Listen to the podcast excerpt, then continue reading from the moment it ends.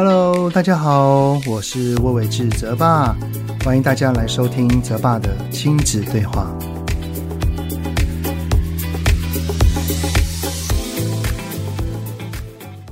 Hello，你们好，欢迎收听泽爸的亲子对话，我是亲职教育讲师魏玮志泽爸。这个春节也慢慢到尾声了哈，也要陆陆续续收心上班了啊。孩子呢，大概还要在几周才会回去上课。那么在过年期间，已经有去哪里玩过了吗？还是呢，有计划在孩子寒假的时候再去哪里呢？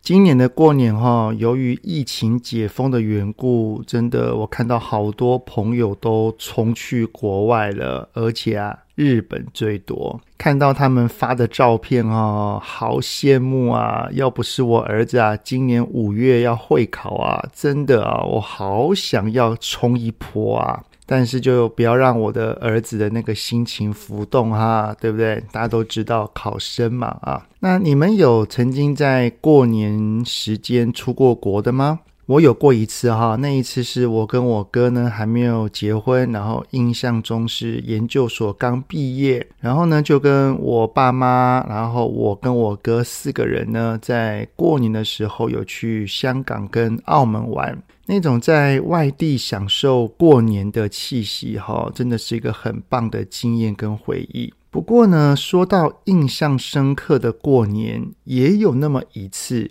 是出不了门的过年，因为当时我老婆啊是在坐月子啊。我女儿呢是年底生的，然后那一年呢过年特别早，于是整个春节连假都是在喂奶中度过的啊啊！当然是我老婆在喂我，我呢就是平喂哈来喂我的女儿而已啊。不过呢，我的家人跟我老婆的家人也都有特地来我们家聚一聚，增加一些过年的氛围啊。那讲到坐月子呢，我老婆的两胎哈都是请月嫂来家里做的，运气不错，因为两位月嫂都挺好的，照顾孩子很有经验，煮了一手好菜，而且是那个甜点哦，哇，真的是好吃啊，吃的我也跟着一起变胖了不少。那这一集 Podcast 的来宾呢，是屏东县政府的社会处处长，以及慈惠医护管理专科学校的主任。会请他们来呢，是因为屏东县政府关于生育的政策，不是单纯的发补助而已，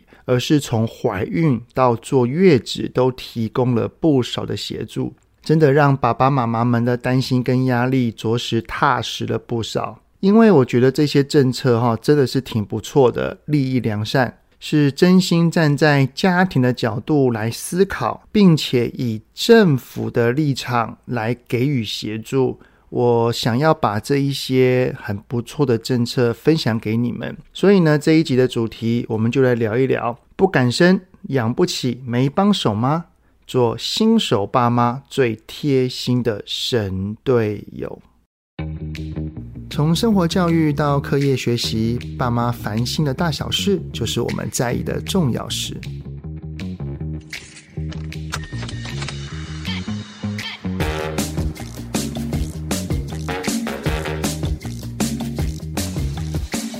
各位听友，大家好，欢迎收听亲子天下的节目《爸妈烦什么》，我是主持人、亲职教育讲师魏玮志泽爸。最近啊，我看到一则新闻，其实我看了之后是觉得还蛮惊讶的哈。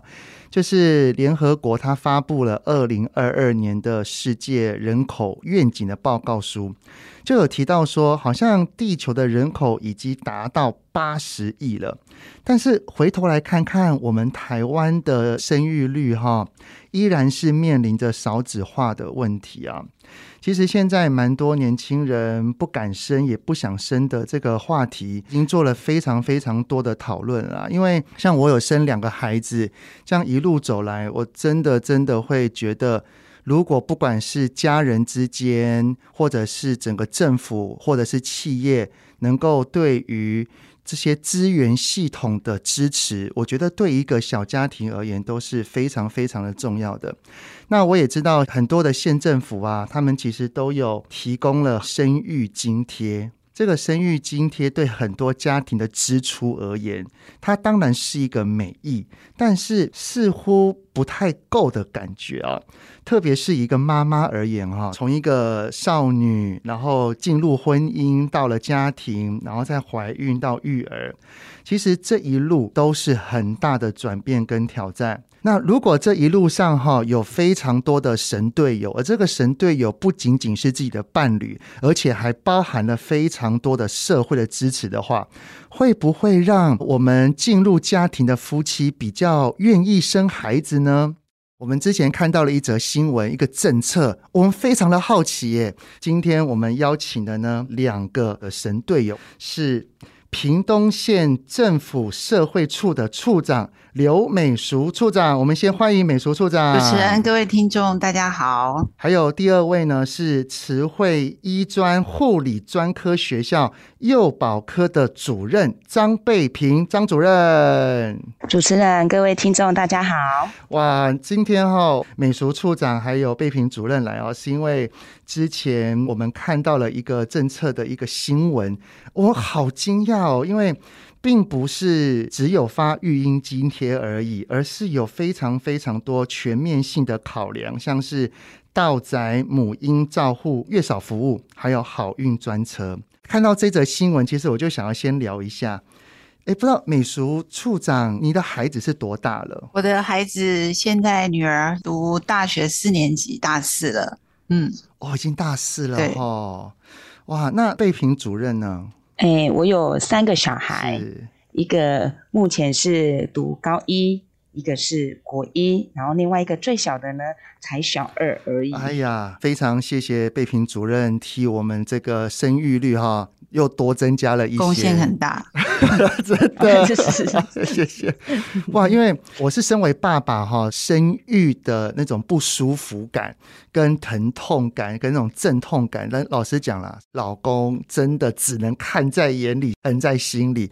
但是我我真的无法体会，我们唯一能够替老婆做的，真的就是把她的月子给照顾好，嗯、然后孩子出生之后，尽量的参与育儿的照顾，能够让我的。老婆多休息，这很重要。那美淑处长，您当时哈生孩子之后，你的月子是怎么做的？其实我就是还在怀孕的时候就做好准备，就是我生完小孩就是要去坐月子中心。是，那我也顺利就找到月子中心。可是因为我小孩是在九二一大地震那一年出生的，那他是十六号出生，嗯、然后二十一号就是。大地震，那这五天后，五天后，天后就大地震了。那因为在医院三天嘛，所以等于我刚到月子中心的第三天，第二天就发生大地震。那当时我人住在九楼，那我的孩子在二楼，在就是育婴室里面。因为当时也因为有一些流行性感冒的考量，所以孩子不能跟妈妈在同一个房间里面。那就发生大地震的时候，我想。我就因为其实也才刚生产完，然后电梯也不敢坐，所以我是从九楼跑到楼梯就走到二楼去。你是说那个时候地震刚结束之后，你很心急想要？对，我就很想要抱孩子，就赶快冲到二楼去。那那时候地震已经停了。对对，呃，然后我就记得那可是地震停了，就怕还有下一个地震。所以不敢搭电梯，爬不上去，没有办法从二楼爬到九楼，所以后来就在一楼休息了几个小时之后，就地震确实都停了。那个在他们月子中心的工作人员的协助之下，还是搭电梯坐到九楼。对，所以这个我的孩子就是九二一几年，他就是几岁？其实还蛮好记的。对。所以在那个时候，你是还是继续住在月子中心？没有，其实我后来住了几天之后，我就没有办法再继续住下去了。第一个，我很担心是不是地震再来怎么办？孩子一直不在我旁边，我好没有安全感哦。那时候一直在余震嘛，然后还有电视上就一直在播放那个地震的情况。在。然后我记得当时大家说，那个怀孕的人最好不要流眼泪，不然会很伤眼睛。可是我每天看着那个地震的新闻，我就一直在哭，我就一直在哭，每天都在哭，哭得很惨。我就想说这样不行，就这样。第一个，我坐月子的情绪会很糟；再来是余震不断，然后我的孩子没有在我旁边，我也非常的没有安全感。所以我本来要住一个月，结果大概只有住一个礼拜，我就回家了。那回家之后呢？因为你的月子还没有坐满，对，还没有坐满。那只好请我妈妈来帮忙，因为也没有跟公婆住在一起嘛。那我妈妈住在附近，就是只好请我妈妈帮忙，我煮月子餐给我吃，然后小孩就是我自己带。哦哦，哎呀，其实当孩子哈还没有那种睡过夜，还在没几个小时就要醒来一次的那一段时间，真的好辛苦哦。真的，一回家就有一天，他就突然。整夜都不睡觉，然后一直哭，一直哭，嗯、无论怎么哄他、哦、都不睡觉，嗯、到实在是完全没有办法了。我几乎整夜没有睡觉，只好请我妈妈来帮我抱一抱他，然后让我休息一下。啊、那个经验真的好恐怖哦，然后觉得自己好像被关起来了。嗯有一种被囚禁的感觉，因为我我老婆哈、哦，她是亲卫，是。我老婆形容那一段时间，她好像是一头乳牛，对，行动的乳牛，我也不能讲什么，因为但是就是只能心疼我老婆。当时我是请月嫂来，是。所以就等于是每天就躺在床上，嗯、然后就吃着月子餐，然后就是我的儿子跟女儿需要喂奶了，然后就被月嫂抱进来，然后就喂喂喂喂喂饱了之后又抱出去，然后他开始挤奶，对，就是这样子的日子哈，周一那个不断的不断的重复。对，然后我因为自己一个人带嘛，然后所以就觉得，然后小孩又两个小时、三个小时就要喝奶。我都觉得我才刚喂完他喝奶，然后去把那个挤出来的奶的奶瓶对洗一洗，放放放进去去蒸一下，然后刚要躺下来，哎，好像两个小时就到了，又又要重复一次，就不断的周而复始。然后接下来家里的长辈又很关心我一个人在家带小孩怎么样，又一直打电话进来，所以我又接电话，然后洗 奶瓶。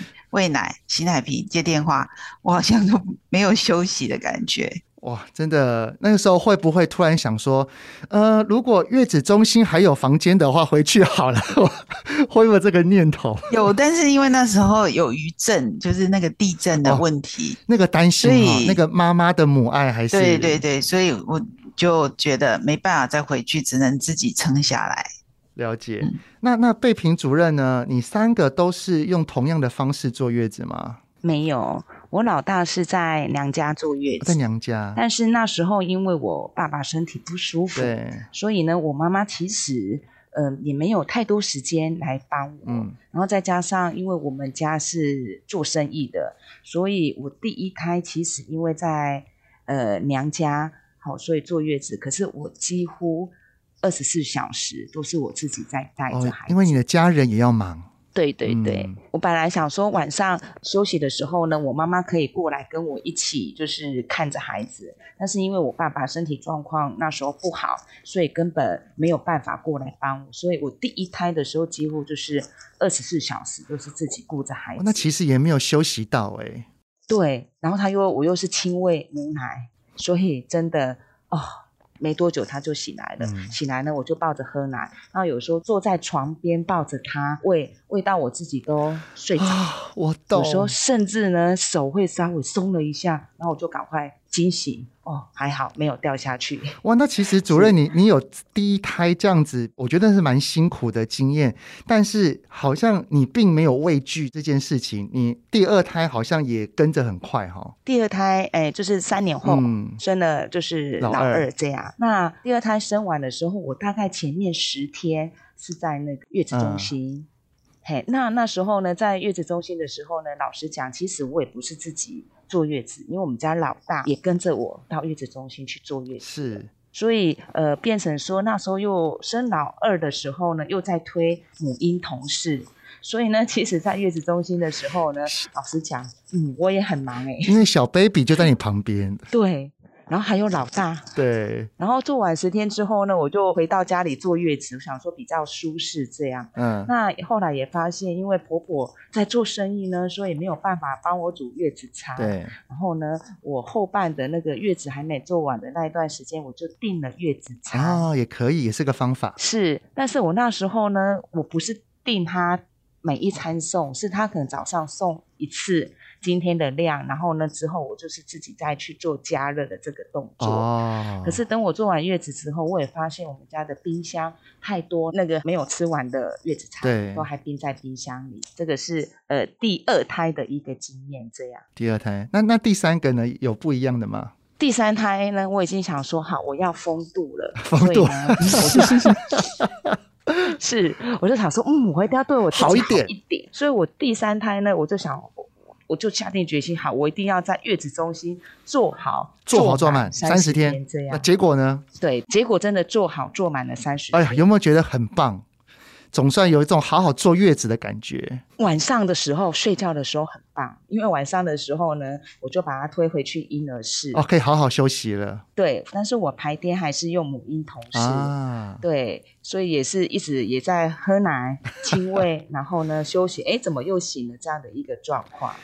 哇，真的，我觉得妈妈坐月子，而且那个时候孩子还小，如果有两胎以上的话，天哪，那个时候真的好辛苦。像我老婆啊，你知道，当时我跟我老婆我们在怀老二，就是老二出生，我们在坐月子的时候，那个我家的女儿哦，是一个非常非常浅眠的孩子，嗯，只要把她放在床上，她就秒醒的那一种哦，所以整个半夜哈是。老婆抱着睡，然后再换我抱着睡，而且我女儿很容易溢奶。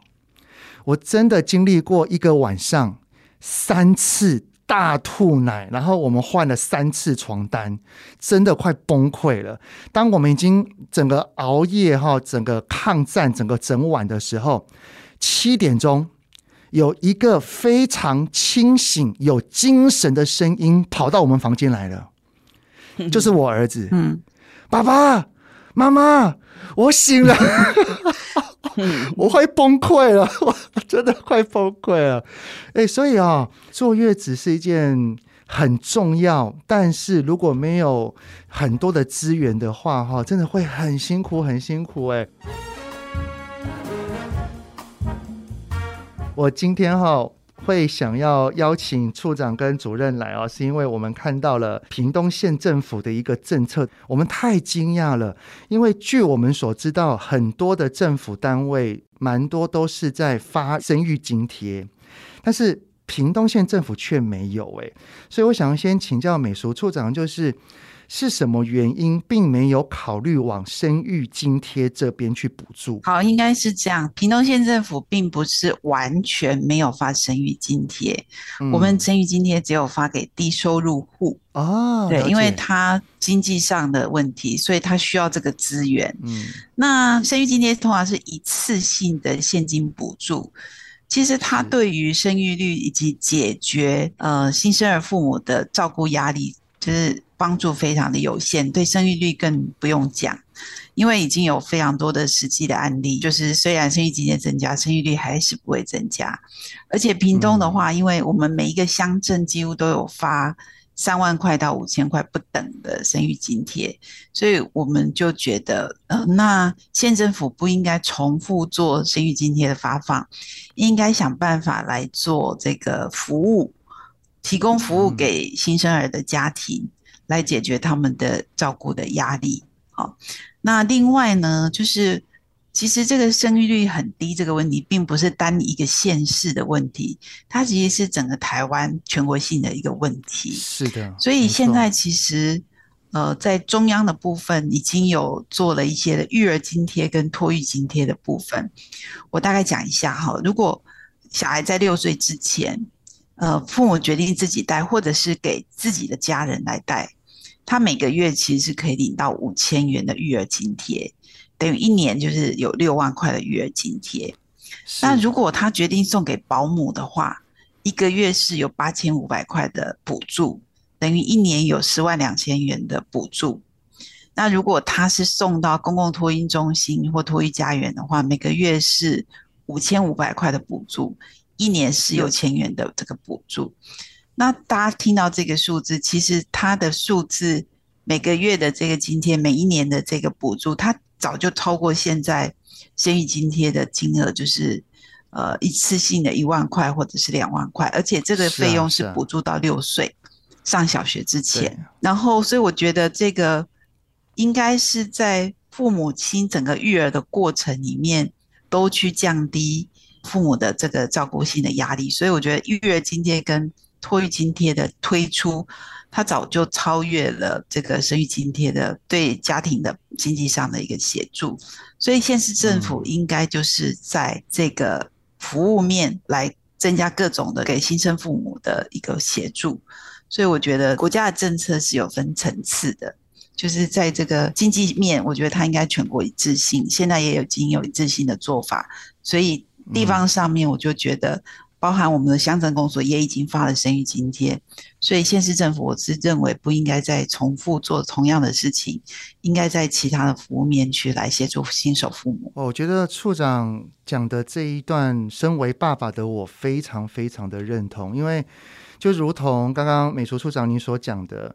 政府就是以中央单位已经有在做经济方面的支援的同时，其实，在生育育儿的这一段路上面，不管是怀孕也好，坐月子也好，以及后续的照顾孩子也好，爸爸妈妈所承担的压力不是只有经济面。对，金钱没办法完全的解决父母亲的是的压力，而且即使有钱，可是你有没有办法买得到服务？如果没有服务，一样没有办法解决问题。没错，因为其实虽然给钱，我觉得对于爸爸妈妈的生活当然是不无少补。是，只是在不管是面对孩子，像特别是坐月子的时候的婴幼儿，我们面对一个孩子的哭，他又不会讲话，然后我们这个时候又很慌。如果是新手爸妈的话，又不知所措。我觉得像这一种的烦恼、困惑、焦虑。绝对不是单纯给钱就能够去处理掉的。真的，这个刚刚主持人有说你的孩子会溢奶嘛？对。那我的孩子啊，那个时候也会溢奶，可是他是从鼻子里面喷出来。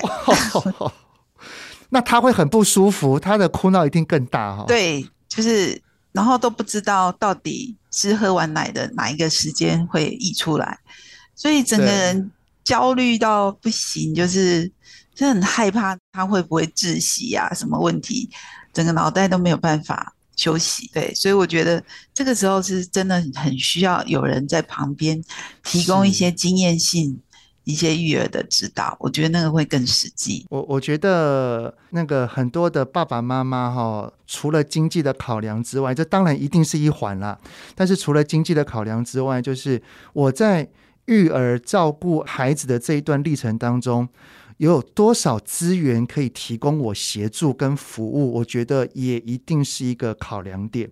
那么在屏东县政府这边所推出的服务，主要有两个嘛。我们先谈第一个，就是到宅母婴照护月嫂服务，就是是什么原因？屏东县政府想要提供给爸爸妈妈的服务，会是先从这一项来开始？嗯、是，嗯、因为。我们屏东其实非常的狭长，屏东市就比较是都会型的，那有很多的地方是乡镇型的农业村。那现在也有很多的年轻的父母，其实不见得都跟自己的父母住在一起，或者自己的父母公公婆婆也都还年轻，还在工作，就不见得能够帮上我们年轻父母的忙。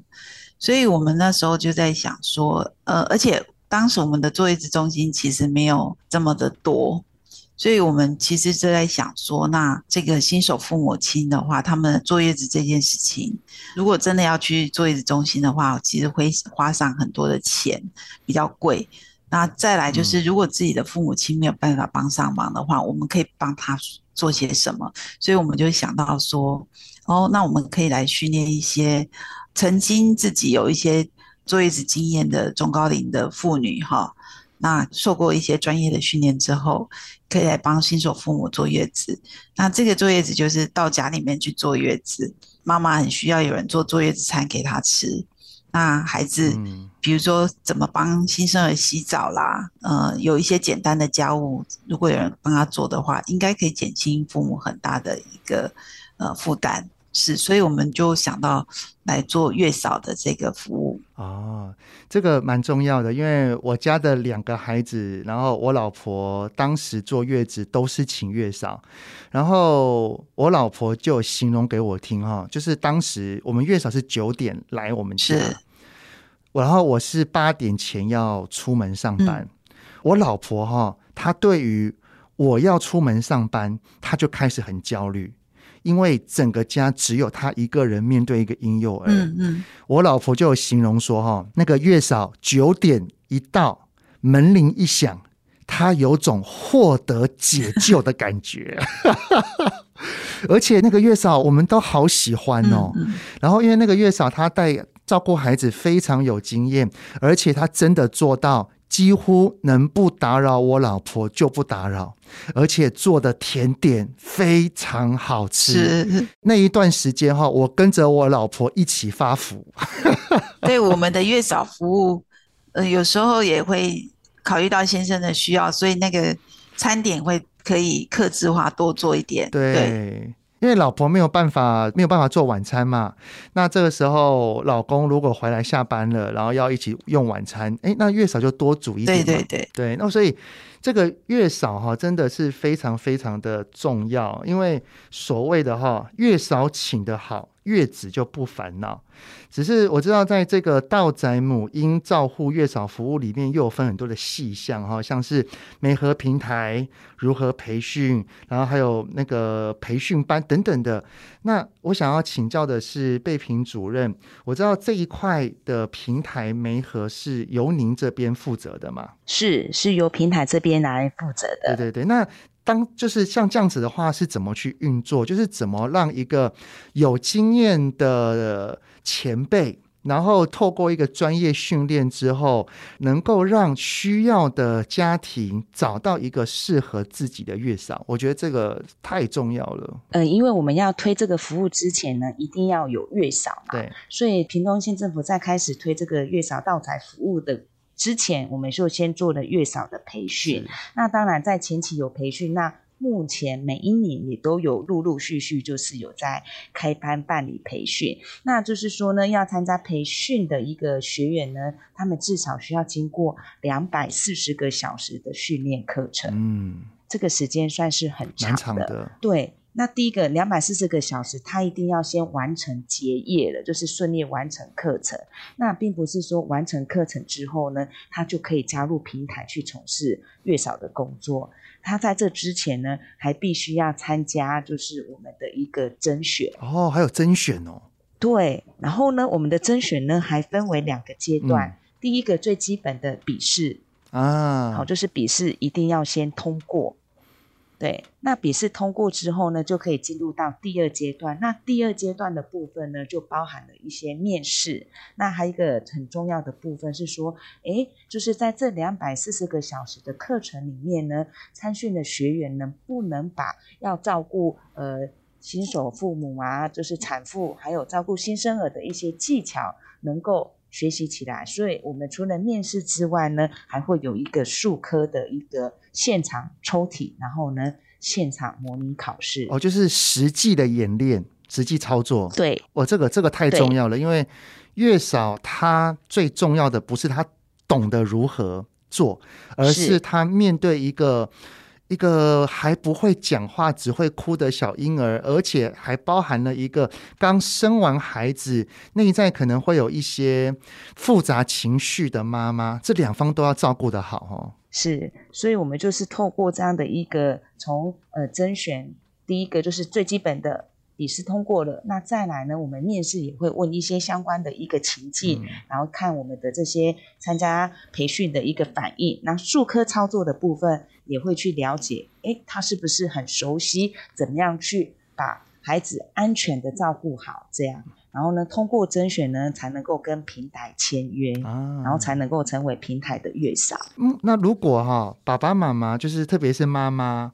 他媒合到了一个月嫂，他们所媒合的是靠电脑呢，还是由妈妈自己或爸爸妈妈自己去这个平台上面自己去点选，说啊我要他，还是是透过系统的？应该是说，如果就是产妇或是家人呢有坐月子的一个需求的话呢，嗯、第一个他先要打电话到我们平台来做那个预约申请。是，那我们在预约申请的过程里面呢，就会先跟产家这边了解，比如说他大概的一个预产期在什么时段，嗯、然后呢，他需要是周一到周五的服务呢，还是周一到周六？那他是要一次四小时呢，还是？八小时的服务，就是有一些基本的，啊、每一个人的需求不一样。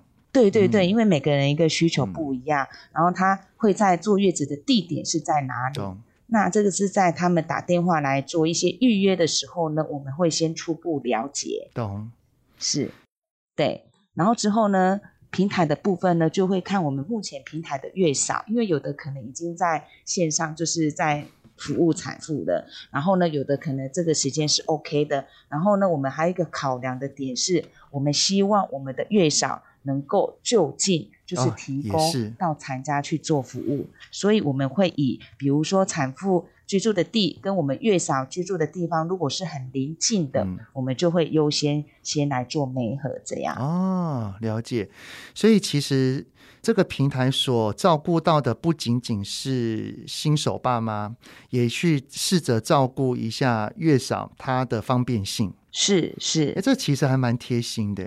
那如果刚刚所考量的可能是时间、地点，然后或者是呃那个新手爸妈的需求。但是这个看不出来性格，看不出来两个人的沟通顺不顺畅。但是如果在这个坐月子过程当中，感觉彼此没有很契合，好像没那么适合，是可以更换的吗？呃，原则上我们如果遇到这种状况的话，是有一次可以更换。啊、但是在更换之前，我们平台的督导都会在双方之间先去了解到底有什么样的状况。哦，找到一个。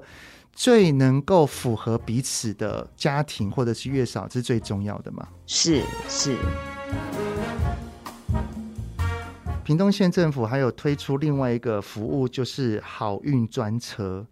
那不知道美淑处长可不可以就这个好运专车替我们简单的分享一下？嗯、呃，好运专车就是我们月嫂服务推出一段时间之后，慢慢稳定了。那也有蛮多月嫂上线服务哈，我觉得它同时其实是一个就业的方案，就是它除了是帮助新手父母之外，它其实是这个月嫂的就业方案。那我们后来就在想说，因为屏东真的很狭长，那我们的医疗资源比较多，目前还是在屏北的地区，所以有一些产检的部分就很需要家人的协助，除非孕妇自己开车。哦也有很多一些的产妇跟我们反映说，呃，刮风下雨啊的时候，那如果他没有开车，是骑车或者是搭车，其实都非常的不方便。对呀、啊，而且骑摩托车也危险，很危险。对，所以我们就想说有一个好运专车的部分。嗯、那这个好运专车的设计，就是主要是为产检来设计的。那因为产检其实对婴儿的健康、母体的健康，其实都非常的重要。非常重要，所以我们鼓励父母亲就是一定要做产检。那这个产检就不要受限于交通的因素，有没有家人可以呃再送你到医院去产检的因素来影响到产检的次数啊？所以我们就。想说，哎，那我们推出一个好运专车，就是由计程车可以再送我们的孕妇，可以到医院去做产检。我觉得这一个政策非常非常的贴心。从一个妈妈怀孕，连在产检这一段怀胎十月，其实也是非常非常需要，不管是去产检的过程也好，在产检的当下也好，或是事后等等的。如果这个时候像屏东县的地形的因素，好运专车的确是带给很多的妈妈的安心感呢。对，所以很多那个准妈妈们就跟我们回馈说，哇，那她这个有专车接送，她到了那个医院的时候，她也不用找停车位，就有一种很尊荣的感觉。那是只要我要去产检，我都可以。使用吗？还是它有个上限的？呃，我们的这个乘车券就是大概是六千元的乘车券，这乘车券有分一百块或两百块。那我们没有限制它一次到底要用几张，就是这六千元就就是用在产检的时候，嗯，哎，然后他可以自己决定这次要用几张的乘车券，那只要把乘车券交给司机就可以了。但是因为呃，希望车子都是可以预约得到的话，就是要事先预约。然后，对司机就会那个时间去接我们的准妈妈。对啊，因为其实产检的时间应该都是预约好的，就是我已经知道我几个礼拜之后我我要去产检。对，所以车子要预约。了解。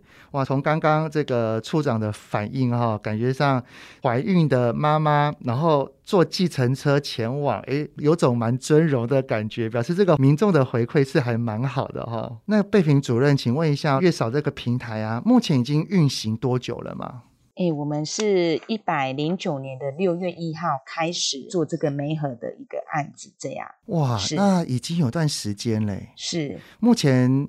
这些准妈妈们，或者是已就是已经做完月子的妈妈们，他们的回馈怎么样？是，诶，目前的一个回馈的部分呢，满意度的部分，我们都可以达到四点五以上。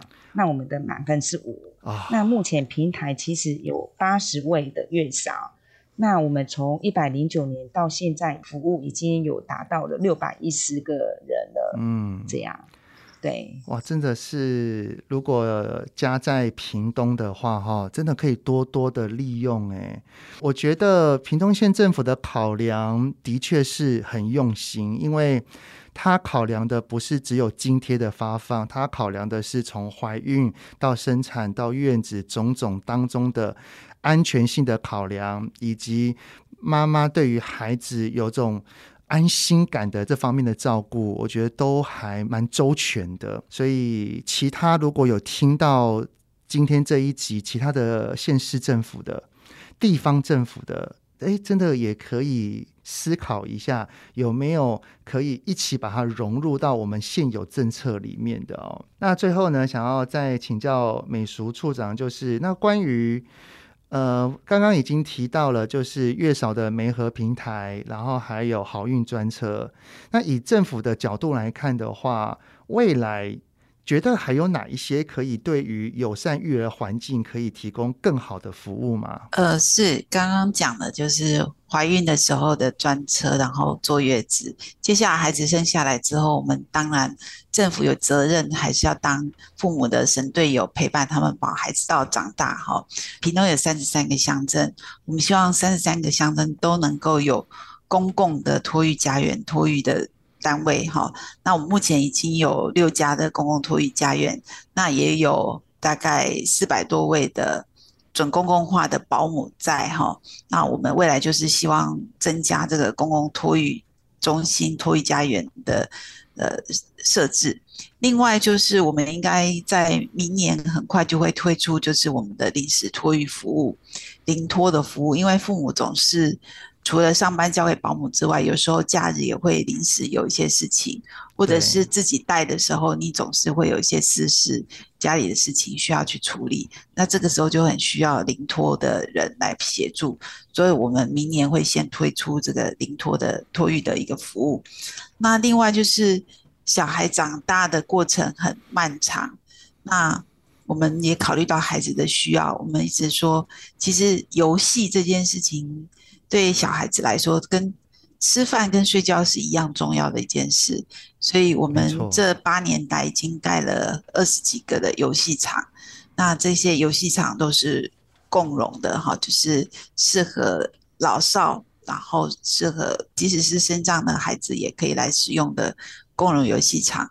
我们希望这些游戏场都可以陪伴孩子长大，父母亲在假日的时候下班以后。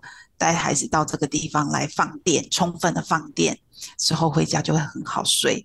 这个父母亲也带小孩也比较轻松，所以我们未来会有这几个方向持续来进行。哇，太棒了！